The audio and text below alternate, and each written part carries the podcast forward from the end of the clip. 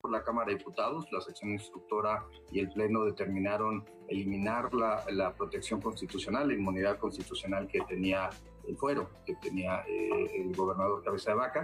Y después tenemos un tema este, muy importante, incluso de discusión constitucional. Domingo a las 8 de la noche. Heraldo Radio La Paz. Con la H que sí suena y ahora también se escucha.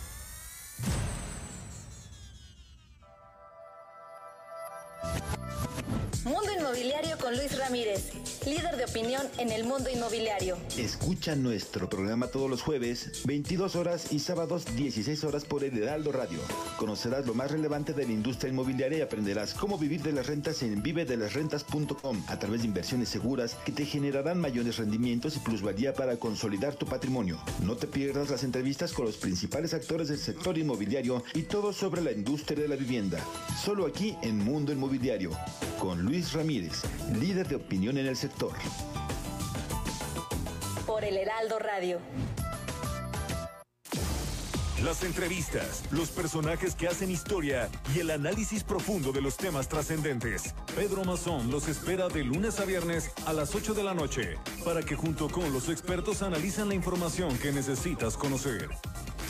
De frente en Baja California Sur por El Heraldo Radio 95.1 FM.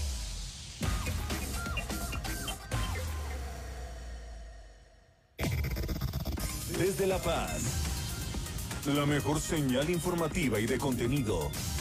El Heraldo Radio XHB CPZ FM en el 95.1 de FM.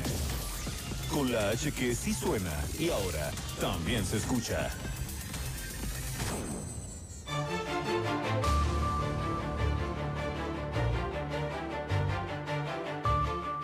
Muy buenas tardes, bienvenidos a este martes 8 de junio. Estas son las noticias.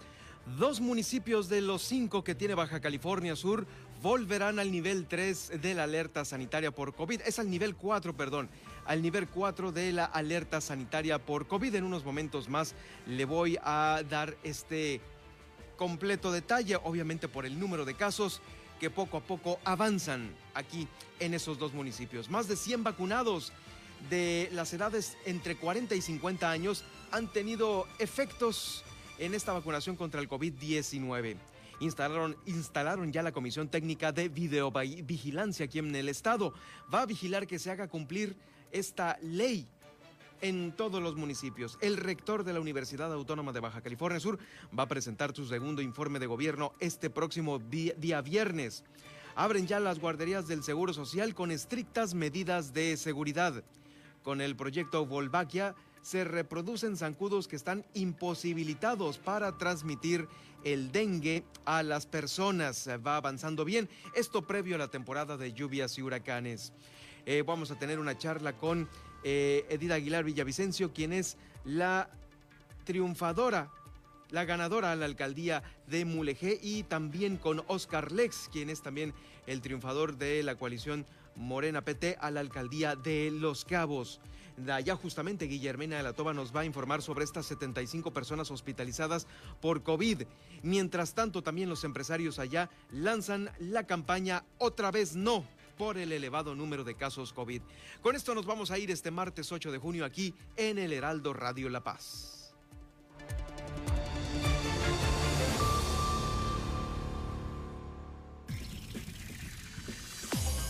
Ahora, Heraldo Noticias La Paz, las noticias más relevantes generadas al momento. Por el 95.1 de FM, El Heraldo Radio, donde la H suena y ahora también se escucha. Con el prestigio informativo de Heraldo Media Group. Conduce Germán Medrano.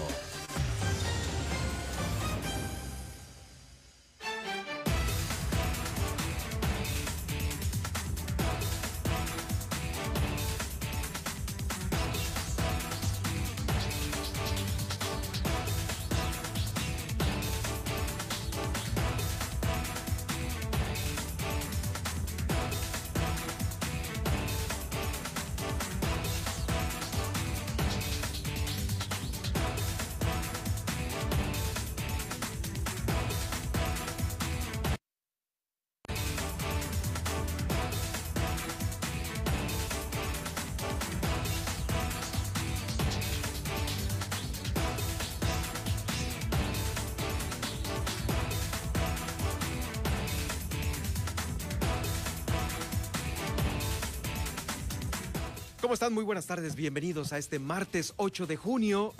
Bienvenidos al Heraldo Radio La Paz. Soy Germán Medrano. Me da mucho gusto saludarles hoy, eh, pues una tarde calurosa. Me imagino que en todo el estado las temperaturas han estado súper despejadas con un sol a todo lo que da. Y ahí están estamos rozando entre los 38 40 grados centígrados. Híjoles, eh, sí, difícil. Y apenas estamos en junio, ¿eh? Apenas en junio.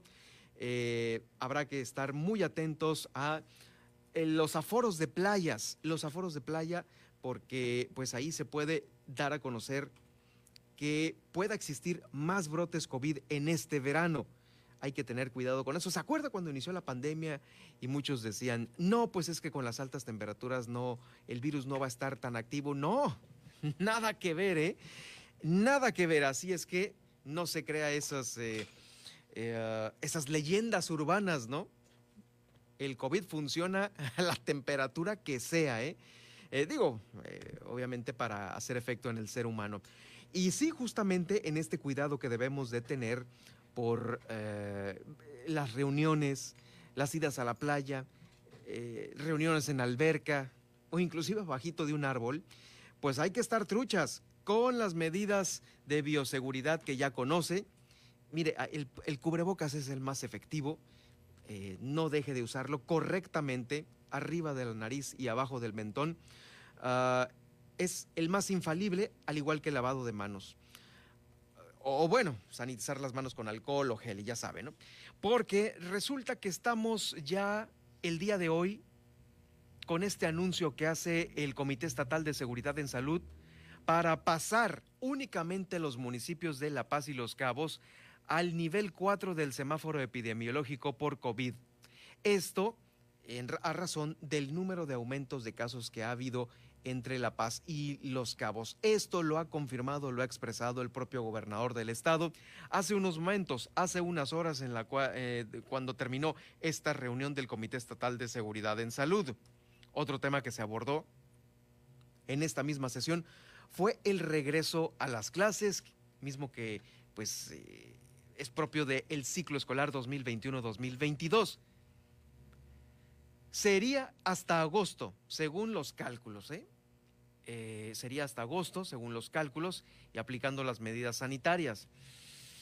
Pues mire, estamos en junio, pasamos dos municipios a naranja, y se me hace que no lo veo muy viable para, como para que en agosto ya estemos en verde. recordemos que en verde es el eh, color de este semáforo epidemiológico con el cual se acordó que habría un regreso a clases. Ah, poco tiempo, muchos contagios y subimos, subimos de nivel en La Paz y Los Cabos. Eh, en unos momentos más le voy a dar a conocer los casos COVID, pero ni modo, ni modo, estos dos municipios, los que tienen mayor población, eh, pues están siendo ya eh, ubicados una semana, por lo pronto una semana más en el nivel 4. ¿Cómo andamos en los casos COVID? Eh, los que está registrando la página coronavirus.bcs.gov.mx en tiempo real. En este momento estamos actualizando la página para darle a conocer en tiempo real, ahorita a las 2 de la tarde con 8 minutos, los, la numerología COVID en la cual nos vamos a ubicar aquí en Baja California Sur. Eh, deme oportunidad de que camine la máquina. Bueno, muchas gracias. Mire, ahí están los casos. Ah, nos estamos ubicando por lo pronto en 921 casos activos, 921 casos activos. Eh, estos 921 casos activos todavía pueden aumentar porque hay 250 sospechosos que en las próximas horas se va a saber si dan positivo o negativo. Eh, también, ¿dónde se ubican los casos activos? Están 200, 622 eh, en Los Cabos, cuidado, 622 en Los Cabos, 275 en La Paz, 11 en Comondú, 12 en Mulegé y solamente un caso en Loreto. Actualmente se ubican eh, casos de defunción, 716 en La Paz, en Los Cabos 491, Loreto 40, Mulegé 129 y Comondú 166. Son los casos acumulados, ¿eh? eh, los casos acumulados. Entonces, pues esto nos da un norte de que eh, pues hay que apretar más en estos dos municipios y hacer la recomendación a los otros para que pues no nos sigan, no nos sigan. Por lo pronto, eh, ¿cómo va la vacunación también? Fíjese que ha habido un comentario generalizado entre los que tenemos una edad de 40 a 50 años. Estamos ahí en esa, en esa categoría. Y resulta que ya la Secretaría de Bienestar a través de la delegada de programas federales, Janssen Weissenbach, está dando a conocer que se han presentado efectos secundarios por lo menos en 100 personas, en 100 personas que han requerido de alguna eh, verificación ah, de médica por parte de ellos. Sabe que se van a vacunar y pues nos tuvimos que quedar media hora eh, para pues, que todo estuviera bien después de la aplicación de la vacuna. Pues ha habido 100 personas con reacción entre los de 40 a 50 años. Y sí, algunas otras reacciones leves que no requirieron eh, alguna eh, verificación médica se han hecho notar entre pues entre la palomilla de 40 a 50 años, ¿no? Sí, efectivamente, hubo algunos que, algún dolor de huesos, de músculos, articulaciones, dolor de cabeza, algún escurrimiento nasal que no duró eh, más de 72 horas, unos tres días, cuatro a lo máximo. A los más chillones, pues sí, ¿no? Pero para los otros, ¡pum! De volada. Dos días paracetamol y vámonos. Eh, sí, pues que no puede, no puede esperar. Y esa ha sido una de las, em, de las soluciones. Con un paracetamol eh, durante y otro antes de dormir, al día siguiente eh, la mayoría de los casos de los síntomas desaparecen. En fin, que es pues esta, la generación X, la que ha tenido eso. Imagínense los millennials, hombres, se van a estar muriendo. Ay, no, los millennials. no, hay, no les hagan nada, Dios. no los toquen, los de cristal menos. en fin, que bueno, pues ahí están.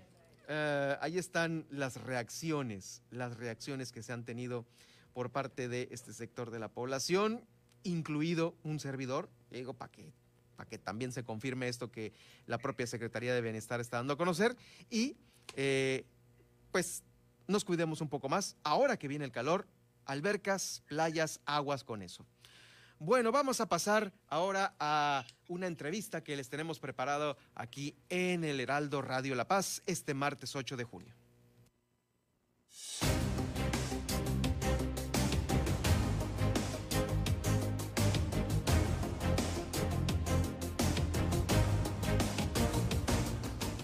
Después de este proceso electoral que vivimos en todo el país, eh, poco a poco se están dando a conocer ya confirmados quienes les favorecen las tendencias.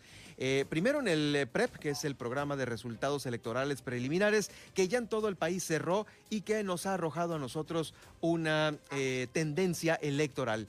Y por ello vamos a iniciar, desde ayer ya tuvimos algunas entrevistas con los ganadores del PREP, con esta tendencia. Estuvimos con Milena Quiroga entrevistándola, quien ganó la alcaldía de La Paz. Y ahora nos vamos a ir hasta Mulegé. Hasta Mulegé, donde Edith Aguilar Villavicencio tiene la preferencia ahorita del electorado eh, en este programa de resultados eh, eh, electorales preliminares y a quien saludo con gusto esta tarde de noticias aquí en el Heraldo. Edith, enhorabuena, muchas felicidades por este resultado obtenido allá en Mulegé.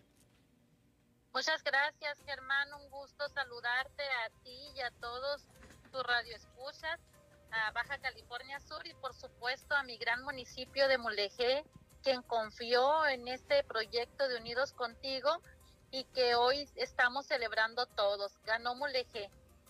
Definitivamente, eh, tienes eh, por ahí el dato, el más reciente del número de votación, de votantes que tuvieron el, esta participación. ¿Con, cuánto está pues, cerrando? Eh, votaron alrededor de 21 mil y nosotros obtuvimos la votación por 8.845, relativamente el 40% de la votación. El 40% de la votación. Oye, ¿y qué opinión tienes, Edith, que seas pues ahora sí que uno de los candidatos agraciados por parte de eh, la Alianza Unidos Contigo respecto a esta ola que no nada más es local, es eh, pues un gane en todo el país por parte de la coalición morena. ¿Qué te dice esto de, los mulejinos y obviamente del trabajo que se ha hecho allá en Mulegé? Bueno, como equipo, como proyecto de Unidos Contigo hicimos un trabajo, la verdad, en unidad, en unidad con la población, en unidad con la ciudadanía, en unidad con los partidos políticos también que representaban cada una de esta alianza, quienes les estoy muy agradecida por la confianza de encabezar en el municipio de Mulegé y el resultado ahí está. Es cierto lo que comentas, Germán, eh, la tendencia que se brindó a nivel nacional, estatal, pues no fuimos la excepción también en, en lo en el estado, ¿no? De Baja California Sur. Pues a trabajar a las expectativas de la ciudadanía. Mulegé quiere resultados, Mulegé tiene confianza en Edith Aguilar en este proyecto y pues a ello es a lo que me voy a dedicar a trabajar, a consolidar, a buscar una estabilidad política pero también una estabilidad social para poder ir avante en esta tierra que es lo que requiere. Hasta este momento también las preferencias pues dan eh, como ganador para la gobernatura eh, eh, pues a la coalición Morena PT con Víctor Castro Cosío. ¿Qué opinión tienes de quien al parecer será el próximo gobernador y cuál será tu visión de trabajo? Mi visión de trabajo va a ser gestionar, trabajar para la gente del municipio de Mulegé, como lo he hecho siempre que he estado en una oportunidad de representarlos, hoy sin lugar a dudas como la presidenta municipal que representa la voz de los molejinos, la voy a, llevar a cabo. La gente de Molejé quiere resultados, quiere soluciones y a ello lo que me voy a abocar a trabajar y tocar las puertas donde las tenga que ir a tocar, pero también a ir a hacer equipo con quien tenga que ir a hacer equipo y trabajar siempre, siempre por el bien de nuestros pueblos y nuestras comunidades. Muy bien, pues sí, esto, esto justamente ahorita es eh, principal, es básico, obviamente hacer equipo porque a veces pues estamos acostumbrados a que Mulegé está sumamente lejos de aquí y ha habido muchas carencias. Eh, todos los candidatos que han desfilado por, por el Heraldo Radio daban a conocer que uno de los sectores más olvidados del norte del estado incluido Loreto, Mulegé, por supuesto, eh, Comondú, ha sido el sector salud. Muchas clínicas desvalijadas, desatendidas, sin personal médico. ¿Coincides en esto? Y obviamente, eh, eh, ¿qué, visión tienes de, de esta situación que vive el norte? Efectivamente, uno de los temas más complejos que vivimos en el municipio de Moleje, uno, ser el municipio más grande territorialmente hablando, sus islas, sus costas, sus sierras, sus comunidades, esta extensión tan territorial que tenemos, tan amplia y con un número de población más pequeña, pues los recursos que llegan pues son pocos. Uno, dos, hemos sido por históricamente norte en el olvido como se ha acostumbrado la ciudadanía a decirlo y es a lo que voy a trabajar, a no volver a ser ya un norte en el olvido, al contrario, aquí inicia Baja California Sur en Guerrero Negro y es lo que vamos a trabajar. En el tema de salud, la verdad que estamos... Eh, muy abandonados, tenemos, no tenemos las condiciones clínicas para atender a los pacientes en una emergencia y todo tiene que ser trasladado hasta la ciudad de La Paz estamos hablando de una distancia de siete horas de camino, de carretera para atender, el, lo acabo de decir, ¿no? en una emergencia. Debemos de trabajar muy fuerte y gestionar a nivel nacional con los diputados federales y locales, con el gobernador y por supuesto con su presidenta municipal para poder contar con las instancias, con también con los servicios básicos, urgentes y necesarios que, que requiere el sistema de salud en Guerrero Negro, en Vizcaíno, en Santa Rosalía, en Heroica Moleje y San Ignacio. Edith Aguilar, estamos platicando con Edith Aguilar Villavicencio, quien es la ganadora de la Alianza Unidos Contigo en este programa de resultados preelectorales, eh, electorales preliminares, es a quien le favorecen las tendencias. Eh, ¿Cómo viste tú la jornada del domingo allá en Mulegé? Eh, pues fue una jornada tranquila o ocurrieron algunos, algunos detalles que nos pudieses comentar. hubo varios detalles como por las eh, corrientes políticas, pero al final de cuentas la ciudadanía salió a votar libre, democráticamente. Eh, sí vivimos en las comunidades del Valle de Vizcaíno algunas situaciones de violencia, pero gracias a Dios nada, nada que lamentar. Eh, hoy yo llamo a la estabilidad política, ya las campañas ya pasaron, hoy es trabajar en unidad, hoy es con, reconciliarnos todos y sacar adelante a nuestros pueblos y a nuestras comunidades. Hoy más que nunca Mulegé y Baja California Sur no necesita unidos para poder avanzar. Si seguimos divididos en guerras políticas, no se ven los resultados reflejados que merece la ciudadanía y que es el que espera de nuestros gobernantes para poder estar bien todos. Yo eso le apuesto a la solidez, al trabajo en unidad y sobre todo al aporte. Edith Aguilar, ¿en qué estarás trabajando antes de tomar posesión? ¿Ya has eh, tenido algunas reuniones con quien será eh, tu gabinete municipal, el plan de gobierno? Platícanos un poco de esto. Bueno, en campaña presenté el plan Mulegé, todo lo puede de manera general en temas de seguridad, de salud, de turismo. Tenemos mucho que trabajar en ese tema.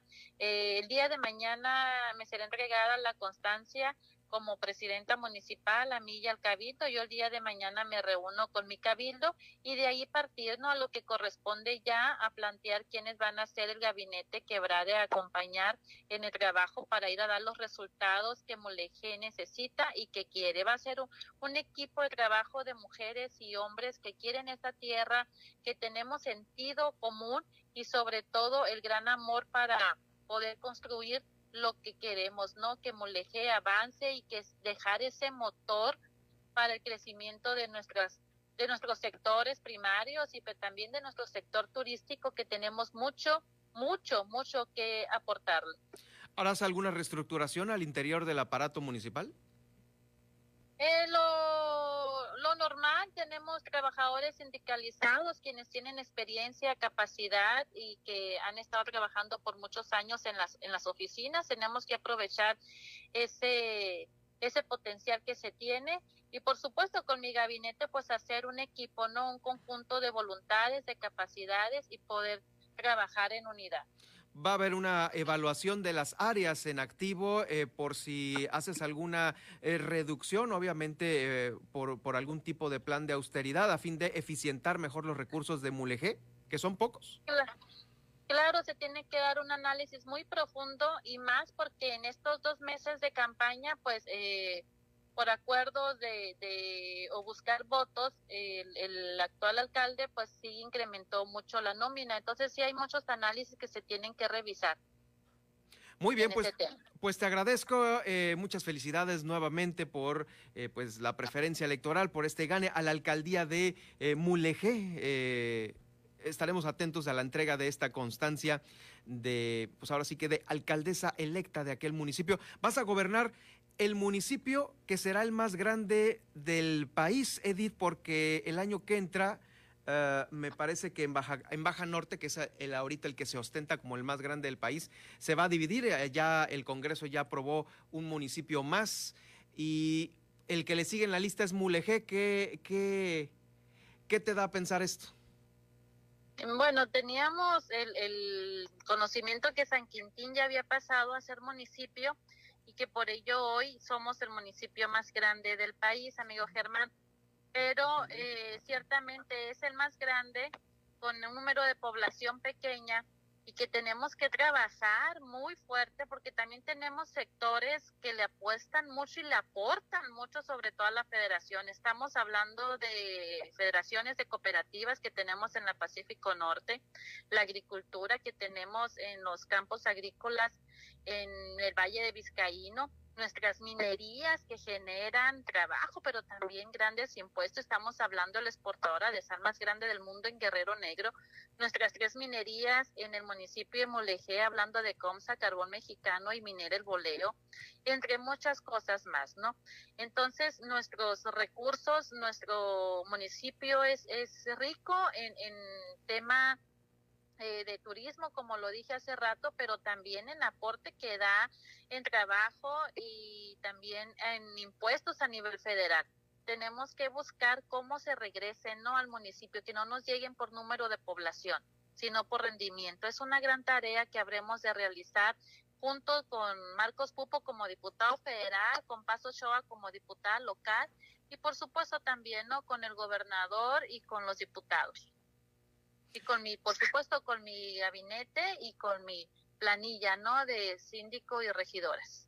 Muy bien, pues ahí está. Muchísimas felicidades y te agradezco muchísimo el haber eh, contestado mi llamada para esta entrevista. Vamos a seguir muy de cerca el desarrollo de, pues ahora, de esta nueva etapa para Mulegé. Muchas felicidades, Edith. Muchas gracias, Germán. Saludos a, todos y muchas gracias a todos, a la gente de mi gran municipio de Mulegé y a todo Baja California Sur.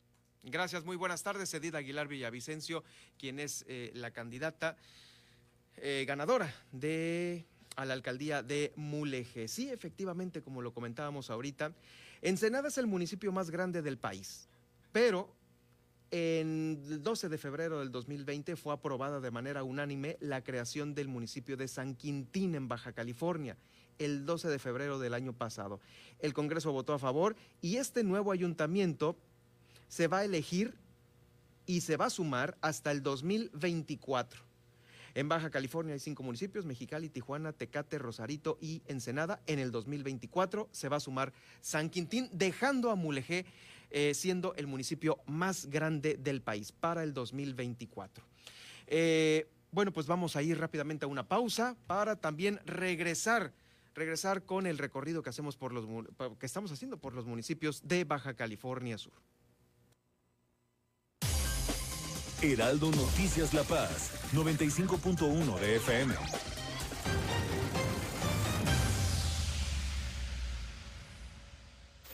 Mario Maldonado en Bitácora de Negocios. ¿Cuánto va a rebotar la economía mexicana este 2021? Bueno, pues hay varias expectativas de analistas de la Secretaría de Hacienda, de los organismos multilaterales como la OCDE. Se anunció ayer y bueno, ya estaba cantada esta salida de José Ángel Gurría de este organismo, 38 países que conforman la Organización para la Cooperación y el Desarrollo Económicos, de los cuales pues esta eh, organización en estos últimos 15 años fue el mexicano José Ángel Gurría el que estuvo al frente de la Secretaría General. Creo que también ha hecho un buen trabajo, nada más que con un detallito, ¿no? José Ángel Gurría fue secretario de Hacienda con Ernesto Cedillo, fue secretario de Relaciones Exteriores con Ernesto Cedillo, es decir, que forma parte de toda esta eh, eh, camada de economistas, tecnócratas, neoliberales, que tanto critica al presidente López Obrador, pero que eh, pues Arturo Herrera ayer elogió a José Ángel Gurría, el secretario general de la OCDE, durante 15 años. Lunes a viernes, 6 de la mañana, por El Heraldo Radio. Marta Anaya, la entrevista. ¿Qué tal? Nuestra charla hoy es ni más ni menos que con Santiago Nieto, titular de la Unidad de Inteligencia Financiera, bombazo, ahora sí, que con la orden de aprehensión contra el gobernador de Tamaulipas, Francisco Javier García Cabeza de Vaca. ¿Cómo lo ves? Así de entrada. A ver, primero creo que sí es un hecho inédito por muchas cuestiones, hay que, hay que plantearlo así. Primero se trata de un gobernador en funciones y segundo se trata de un procedimiento que ya pasó por la Cámara de Diputados, la sección instructora y el Pleno determinaron eliminar la, la protección constitucional, la inmunidad constitucional que tenía el fuero, que tenía eh, el gobernador Cabeza de Vaca. Y después tenemos un tema este, muy importante, incluso de discusión constitucional. Domingo a las 8 de la noche. Estás escuchando El Heraldo Radio. XHB CPZ FM en el 95.1 FM, transmitiendo con 25.000 watts de potencia desde Ignacio Allende 530, zona central, código postal 23.000, Plaza Allende L12, La Paz, Baja California Sur. Heraldo Radio La Paz, una estación de Heraldo Media Group. Si te sobran algunas hojas de albahaca, aprovechalas y prepara una pasta verde para la comida. Cose la pasta durante 7 minutos. Mientras, licúa perejil, ajo, almendra, pistache, alcaparra, queso parmesano, albahaca, aceite de oliva y agua. Añade la salsa a la pasta y listo, que nada sobre. Échale la mano al mundo con Sobra Cero. Mundo Inmobiliario con Luis Ramírez, líder de opinión en el mundo inmobiliario. Escucha nuestro programa todos los jueves, 22 horas y sábados 16 horas por el Heraldo Radio. Conocerás lo más relevante de la industria inmobiliaria y aprenderás cómo vivir de las rentas en vivedelasrentas.com a través de inversiones seguras que te generarán mayores rendimientos y plusvalía para consolidar tu patrimonio. No te pierdas las entrevistas con los principales actores del sector inmobiliario y todo sobre la industria de la vivienda. Solo aquí en Mundo Inmobiliario, con Luis Ramírez, líder de opinión en el sector. Por el Heraldo Radio. Estas son las noticias con el pulso de la paz y el Estado. En el 95.1 FM, Heraldo Noticias La Paz.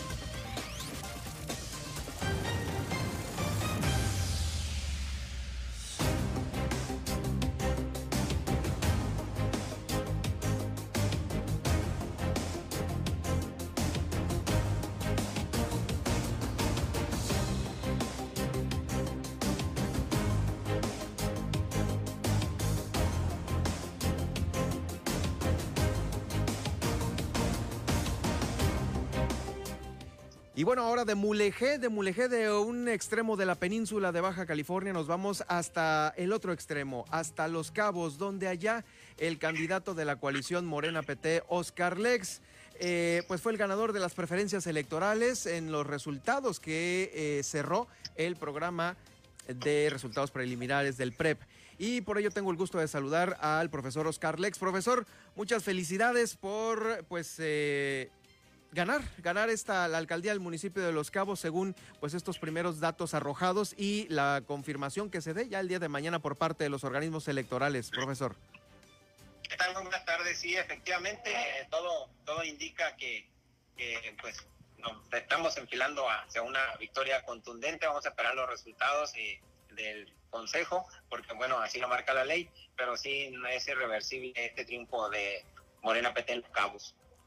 Así es, eh, ¿cómo considera usted que transcurrió la jornada de este pasado domingo allá en Los Cabos, profesor?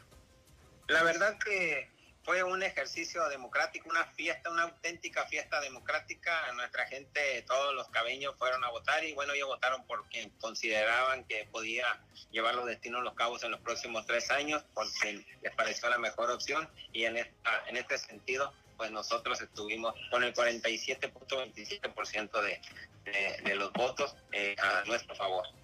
Más del 3% sobre el segundo lugar. Así es, 47.7%. Oiga, profesor, y pues con tanto eh, aspirante a ocupar una alcaldía de La Paz, que considera usted, de Los Cabos, perdón, considera usted que será eh, difícil una unificación, pues de ahora sí que de todo el, el pueblo cabeño? No, no lo considero así porque a todos nos interesa que a Los Cabos le vaya bien, a todos los que vivimos en Los Cabos, pues le apostamos a que haya trabajo, haya armonía en el gobierno, empresarios y ciudadanos y en ese sentido pues vamos a trabajar en las coincidencias más allá de que lo que piense cada quien y, y su forma de, de entender cómo cómo trabajar desde el gobierno en Los Cabos, pues bueno, yo creo que tenemos que trabajar en las coincidencias, qué es lo que queremos, qué es lo que queremos para Los Cabos en los próximos tres años.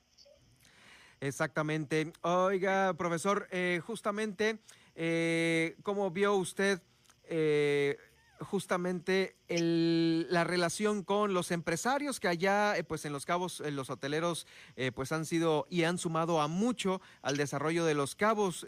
¿Cuál será una de las primeras acciones con ellos? Sí, es correcto, estamos esperando nosotros, estamos esperando la constancia y por supuesto que le apostamos a la reconciliación social y por supuesto que también habremos de reunirnos con los que nos generan la riqueza en los cabos y de qué manera eh, pues pueden llevar ellos en los esfuerzos del gobierno municipal para batir ese rezago social que tenemos ya un retraso de 20 años en los servicios. Exactamente. Eh, oiga, profesor, y bueno, eh, proyecto importante para los cabos es la desaladora. ¿Lo va a continuar? Por supuesto, por supuesto que se está trabajando. Habremos de revisar con lupa ahí las situaciones que se dieron y habremos de continuarla nosotros. Eh, pero, pero yo le apuesto más a trabajar ahorita, porque el agua la ocupamos ahorita y no dentro de tres años que va a estar la desaladora. Por supuesto que, vamos a seguir trabajando en ello para que nos llegue el agua suficiente. Sin embargo, vamos a hacer una reestructuración completa del organismo operador eh, en los cabos y para aumentar en lo inmediato eh, la cantidad de litros por segundo que requiere Cabo San Lucas. Eh, ¿Considera usted que, pues bueno, se vienen tiempos buenos para los cabos, obviamente por el gane también del profesor Víctor Castro Cosío en La Paz y pues también la presidencia a través de los programas federales? Sí, es correcto. Habremos de trabajar juntos. No hay pretexto para no hacer bien las cosas. Estamos muy comprometidos con los ciudadanos cabeños y los subcalifornianos y juntos estamos haciendo un gran equipo y nos estamos preparando para llegar desde el primer día para desde el primer día llegar a dar resultados. Estamos trabajando ya también con los, nuestros compañeros del grupo parlamentario de Morena y en el Senado de la República, con los eh, diputados y bueno, hacer un solo equipo y trabajar en lo que queremos en los próximos tres años para los cabos. Pues muchas felicidades, Oscar Lex, eh, muchas felicidades. Seguiremos atentos al desarrollo de eh, pues eh, toda la culminación de este proceso electoral con la entrega de, de, las actas de mayoría y estaremos atentos a su plan de gobierno y pues por supuesto a las actividades. Pues muchas gracias y ahí estaremos también al pendiente. Muchas gracias por, por la apertura y, y bueno, habremos de trabajar juntos todos, todos tenemos algo que hacer, que aportar y, y bueno, todo que sea en beneficio de los ciudadanos. Definitivamente. Muchas gracias, profesor. A sus órdenes, buenas tardes. Buenas tardes, es el profesor Oscar Lex aquí en el Heraldo Radio La Paz, en esta entrevista que acabamos de eh, pues realizar respecto a eh, que él, él, él encabeza las preferencias en el PREP y pues ya como lo escuchó usted, está en espera de la entrega de los documentos oficiales por parte del Instituto Estatal Electoral. Vamos a quedarnos allá en Los Cabos. Allá en Los Cabos se encuentra también nuestra corresponsal del Heraldo Media Group, Guillermina de la Toba, quien nos va a informar también sobre esta nota importante de allá. 75 personas hospitalizadas eh, por el COVID.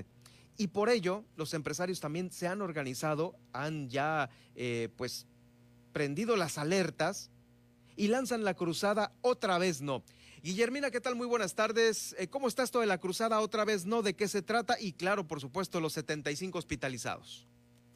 Sí, Germán, muy buenas tardes. Efectivamente, como bien lo mencionas, eh, los empresarios y bueno, el gobierno y algunas organizaciones en este mesa COVID, pues han acordado eh, lanzar una campaña denominada Otra vez No. Esto tiene que ver con la entrega de, cubrebocas y bueno, pues también hacer conciencia a la población de evitar eh, salir a lugares de, con aglomeraciones y en ese sentido es que van a lanzar esta campaña.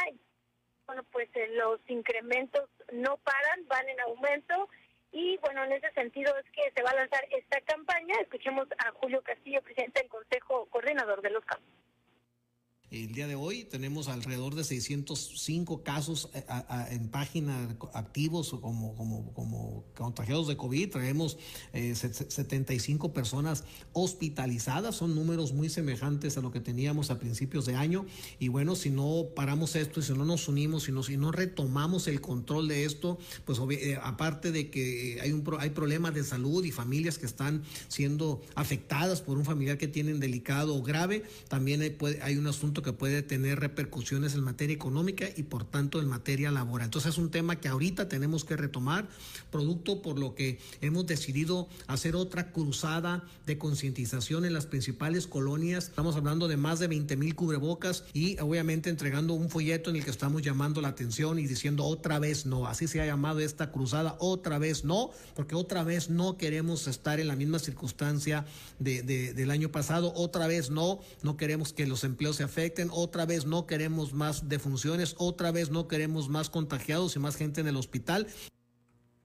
En más información, comentarles que, bueno, este día inició la vacunación contra COVID a todas las personas mayores de 40 años, así lo dio a conocer Daniel Torres, quien es encargado de los programas federales en los COVID, quien dijo, bueno, pues se va a estar aplicando durante estos tres días. Escuchemos. ¿Qué es? Que es mayores de, de 40 eh, estimamos eh, pues alrededor de, de, de 40 mil eh, personas, eh, aunque podrían acudir poco, poco menos por razones este, ya personales, pero es el, es el estimado. Eh, empezamos hoy en tres puntos de vacunación, San José del Cabo, en la escuela secundaria Antonio Mijares, en es el único punto en San José del Cabo. Empezamos a las, vamos a empezar entre 10 y 11 de la mañana, ahorita estamos en, ese, en esa etapa, ya en, la, en el ingreso de las personas a los, a los puntos de, de vacunación para ir checando la documentación en lo que se empieza con la aplicación de, de las dosis. Y eh, mañana, pasado mañana todavía estaríamos aquí eh, y muy probablemente también el, día viernes. En Cabo San Lucas está la técnica 16 eh, y el Cobach 04. Lo importante ahorita es que estamos pidiendo a la gente que nos ayude mucho con el tema de sus citas, porque como esta población es una de las más grandes, es donde hay mayor cantidad de personas. En este tema, comentarles que, bueno, el día de ayer, todavía en función como presidenta municipal de Lorena Cortés, eh, pues se refirió al tema de la violencia internet, de la violencia de las mujeres aquí en Los Cabos y, bueno, pues refirió que también una pandemia. Hizo el llamado para que las mujeres denuncien todo tipo de violencia. Se están eh, llevando a cabo las investigaciones. Sí hay personas que ya están detenidas por cuestión de de, estos últimos asesinatos, feminicidios a mujeres están detenidos, sin embargo, se está con esta carpeta de investigación se está trabajando para poderles ya, eh, pues, hacer un juicio. Pues mira, estoy, yo lo pienso así. Siete de cada diez mujeres en algún momento de su vida han padecido una situación, alguna situación de violencia. Es como si nos fuéramos a pensar eh, que estamos Siete de cada diez ciudadanas y ciudadanos contagiados de COVID. Así es, es una pandemia de verdad, la violencia contra las mujeres. Y esto, eh, ante el COVID tenemos que vacunarnos, seguir medidas sanitarias, pero ante la violencia, de verdad es responsabilidad de cada quien. Pues ahí la información y bueno, también comentarles que hace unos eh, momentos concluyó eh, la instalación del Consejo de Protección Civil durante la temporada de huracanes. Y bueno, pues aquí se dio a conocer un tema muy importante como lo es los refugios temporales. Y bueno, pues tienen 43 son los refugios contemplados. Sin embargo, cabe señalar que la capacidad que se tenía en otros años era de 2.000 y bueno, en esta ocasión se redujo a 5 mil. Esto por el tema de la pandemia, porque se está contemplando eh, pues los espacios para las personas que pudieran estar contagiados de COVID ante la llegada de un fenómeno meteorológico. Es la información desde Los Cabos, Germán. Eh, a ver, Guille, a ver, explícanos, eh, ¿se redujo qué cosa por el COVID? ¿El, el número de, de refugios? La capacidad en los refugios temporales en otras ocasiones era de 12 mil eh, la capacidad en, estos en estos albergues y bueno pues eh, por el tema de la pandemia están de estos 12 mil que se tenía esta capacidad eh, se redujo a 5.952 porque van a van a reducir para el tema de las personas que pudieran estar contagiados de COVID ante la presencia de un fenómeno meteorológico. Es decir, que se reduce el aforo para que haya más espacio adentro de los eh, inmuebles. Y sin embargo, eh, pues obviamente se irán a aperturar más planteles. Pues esa es la, diríamos, la preocupación, porque bueno, pues sabemos que son muchas las familias y personas que viven en zonas de alto riesgo. Tendría que aumentar el, los refugios para captar a más personas y contemplar estos espacios para las personas que pudieran estar enfrentando el tema del COVID. Muy bien, muchas gracias Guillermina por el reporte. Estaremos atentos ya mañana, miércoles, mitad de semana. Nos escuchamos mañana, excelente tarde. Excelente tarde también para ti. De los campos pasamos a La Paz. Aquí en La Paz se reportó saldo blanco al cierre del desarrollo de los comicios electorales. Esto lo está dando a conocer la Dirección General de Seguridad Pública, Policía Preventiva y Tránsito Municipal quienes se sumaron a las acciones que se realizaron durante las elecciones del pasado fin de semana, del pasado domingo.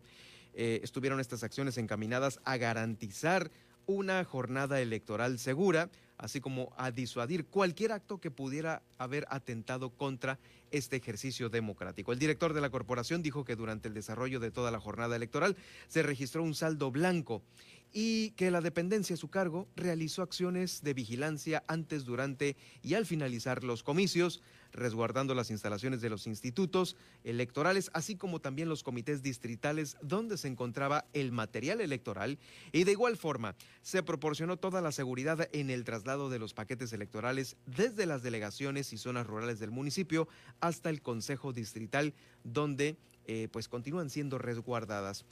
El día domingo, el pasado domingo, se contó con una fuerza de reacción de la Guardia Nacional, la Policía Estatal y, por supuesto, la Municipal.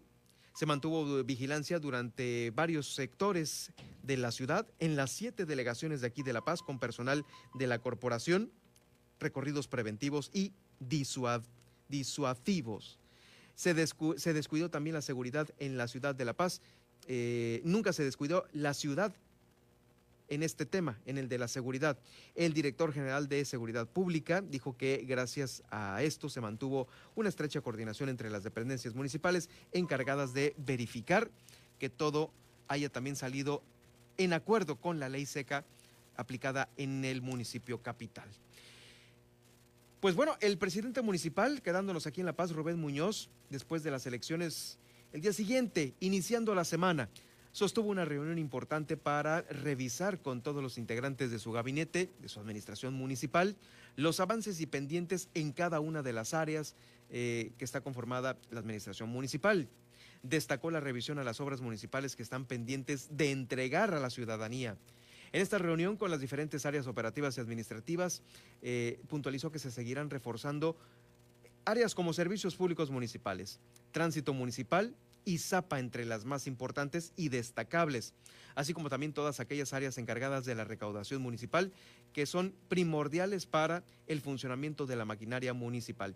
Eh, Rubén Muñoz invitó a todas y a todos los servidores públicos a que sigan en este esfuerzo, en sus labores, en cada una de sus dependencias, hasta el cierre de la administración municipal.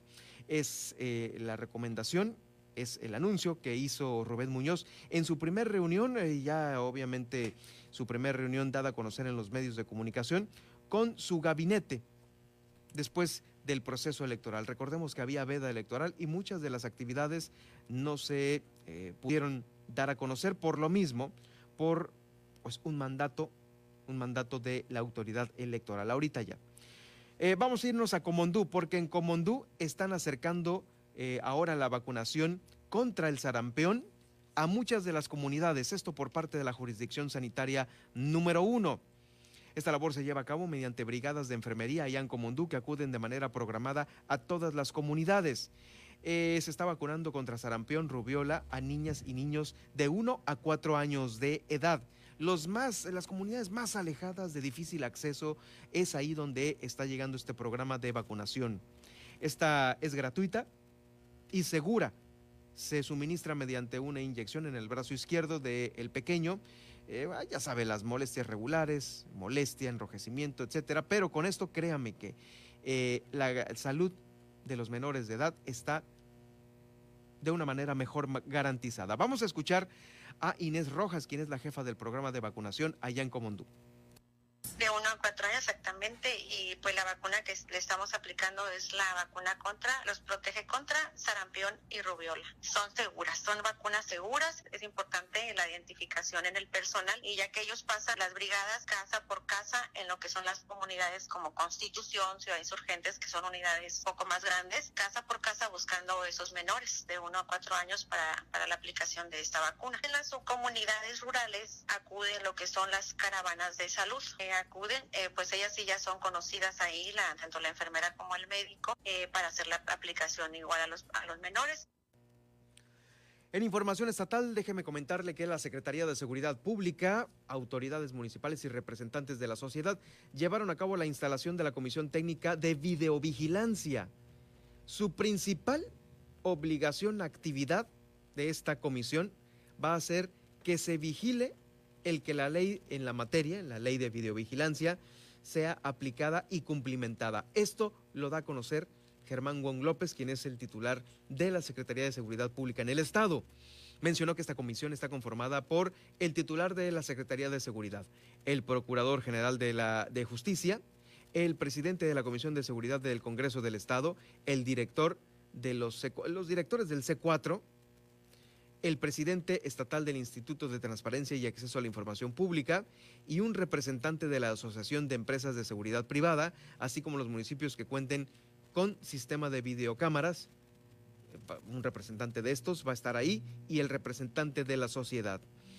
Eh, todos ellos van a tener un acuerdo, un análisis de todos los hechos que pueden vulnerar, vulnerar los derechos fundamentales de los ciudadanos además de que toda la sociedad va a ser informada de una mejor manera sobre eh, cómo instalar los equipos de videovigilancia, el registro, el seguimiento y destino de las imágenes capturadas a través de estas cámaras. Es algo muy importante esta ley de videovigilancia.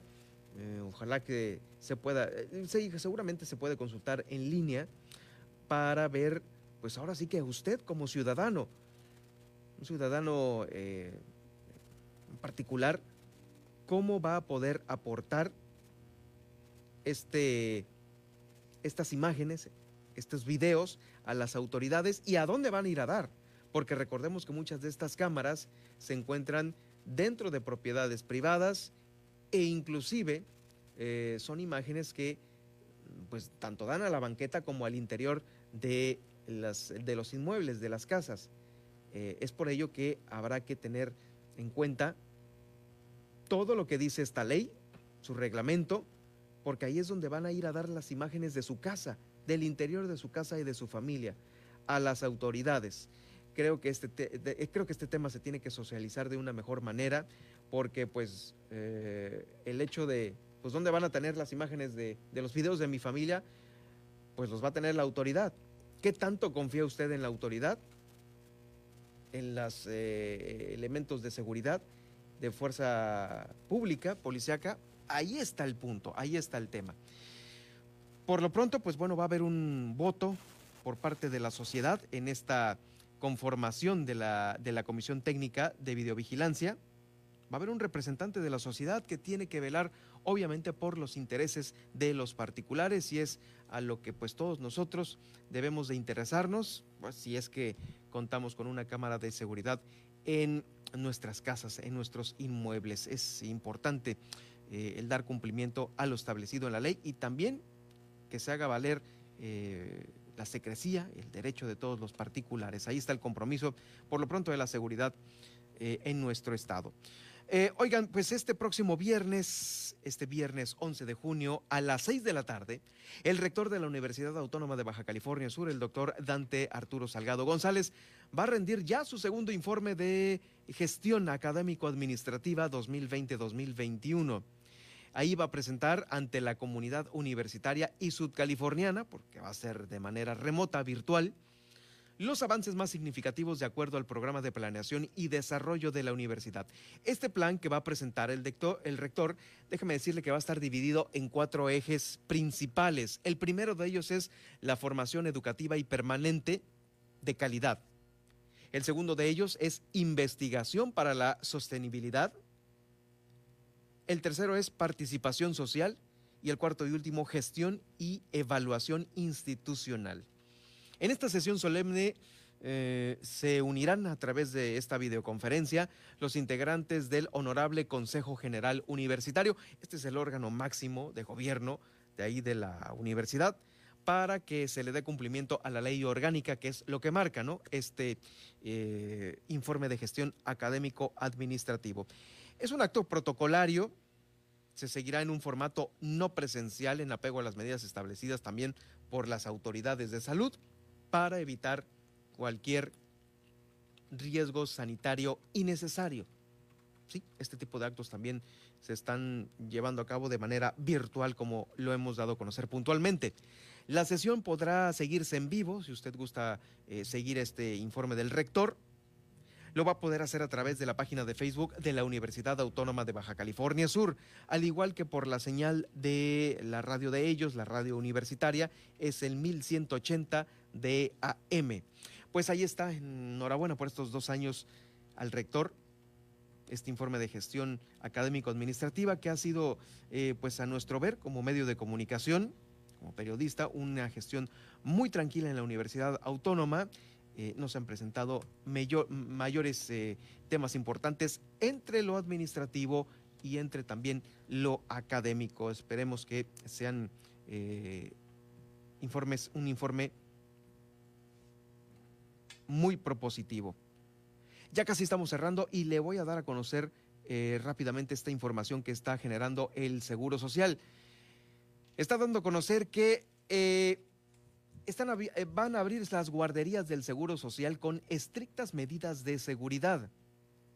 Las estancias ubicadas eh, en Sonora y en Guerrero aún no van a iniciar actividades, sin embargo, las del resto del país al parecer sí. Los trabajadores de las guarderías ya fueron vacunados todos contra el COVID-19, cuentan con equipo de protección personal y tendrán horarios escalonados para evitar aglomeraciones. Es el comunicado que nos hacen llegar del de, Seguro Social aquí a la redacción. Eh, va a haber un filtro a la entrada de estas guarderías compuesto por tapetes sanitizantes, ya sabe, la toma de temperatura, al gel y el cuestionario respecto a los síntomas de los pequeños. Eh, va a haber un reforzamiento de filtro sanitario que va a tener eh, pues otro personal adentro ya al interior de las guarderías, siempre checando los signos y síntomas respiratorios de niñas y niños una vez ingresados a la guardería, con la finalidad también de si detectan alguno de estos síntomas, pues obviamente eh, hacer un aislamiento de un posible brote al interior de estas, lo cual se quiere evitar con los primeros filtros que van a estar a la entrada de las guarderías. Yo lo invito para que pregunte eh, en las guarderías la fecha de apertura. Eh, tengo una fecha de inicio que es desde esta semana, el lunes 7, donde eh, reiniciaron actividades y operaciones las unidades del país, operando bajo estrictas medidas de seguridad.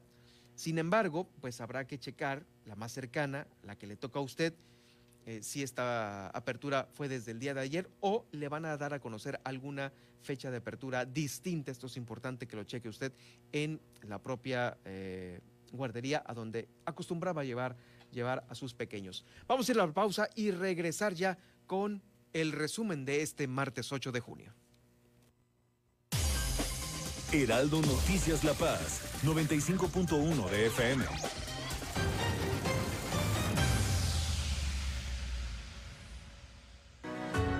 PRI demostró que está del lado de las familias de México,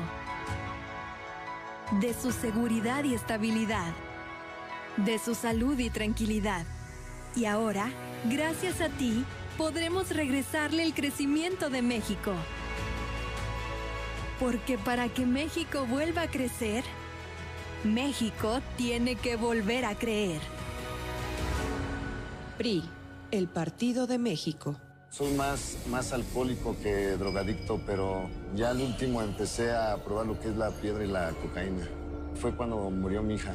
Muchos padres que estaban ahí en la sala de espera sacaban a sus hijos este, cargando y, yo tuve que sacar a mi hija en un ataúd. Lamentablemente no pude hacer nada por ella. En el momento que murió mi, mi hija, realmente hasta los perros lloraban conmigo.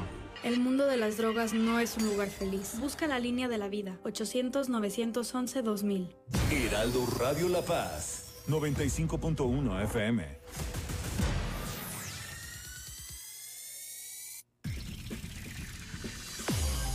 Estas son las noticias con el pulso de la paz y el Estado. En el 95.1 FM, Heraldo Noticias La Paz.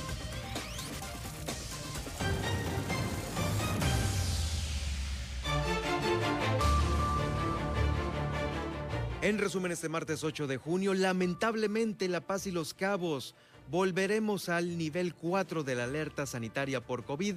El naranja la próxima semana, pues bueno, estaremos en este nivel de nueva cuenta, los aforos limitados. Más de 100 vacunados de entre 40 y 50 años de edad contra el COVID-19 tuvieron efectos, tuvieron efectos al aplicarse la vacuna. Esto lo está confirmando la Secretaría de Bienestar. Instalan la Comisión Técnica de Videovigilancia en el Estado. Vigilará que se haga cumplir la ley para todos aquellos que cuentan con una cámara particular y que tienen que eh, dar estas imágenes a las autoridades locales. El rector de la Universidad Autónoma de Baja California Sur presentará su segundo informe de gobierno este próximo viernes a las 6 de la tarde. Va a ser una sesión virtual a través de la página de Facebook de la universidad. También abren guarderías del Seguro Social con estrictas medidas de seguridad desde el inicio de esta semana. Cheque usted la más próxima a su domicilio. El proyecto Volvaquia eh, pues está ya trabajando en Baja California Sur para que estos mosquitos estén imposibilitados de transmitir el dengue a propósito de esta próxima temporada de lluvias y huracanes. En el podcast del día de hoy entrevistamos a Edith Aguilar y Villavicencio, quien es la ganadora de la Alianza Unidos Contigo a la alcaldía de Mulegé, al igual que el profesor Oscar Lex, el ganador a quien le favorecen también las tendencias para la alcaldía del municipio de Los Cabos. Estos dos podcasts estarán en unos momentos más en las plataformas que usted ya conoce y que prefiere. 75 personas hospitalizadas por COVID en Los Cabos. Esto ha obligado a los empresarios a lanzar la cruzada Otra vez no. La violencia en las mujeres también es una pandemia importante de que no se quede callada, esto lo dice eh, Lorena Cortés desde Los Cabos. Y Rubén Muñoz se reúne por primera vez con su gabinete. Eh, la Policía Municipal reportó saldo blanco al cierre de los comicios electorales. Gracias por haberme acompañado. Soy Germán Medrano. Lo espero mañana a las 2 de la tarde aquí en el Heraldo Radio La Paz. Hasta aquí, el Heraldo Noticias La Paz. Germán Medrano los espera de lunes a viernes en el 95.1 de FM. Con las noticias que trascienden en La Paz y el estado de Baja California Sur. Con el prestigio informativo de Heraldo Media Group.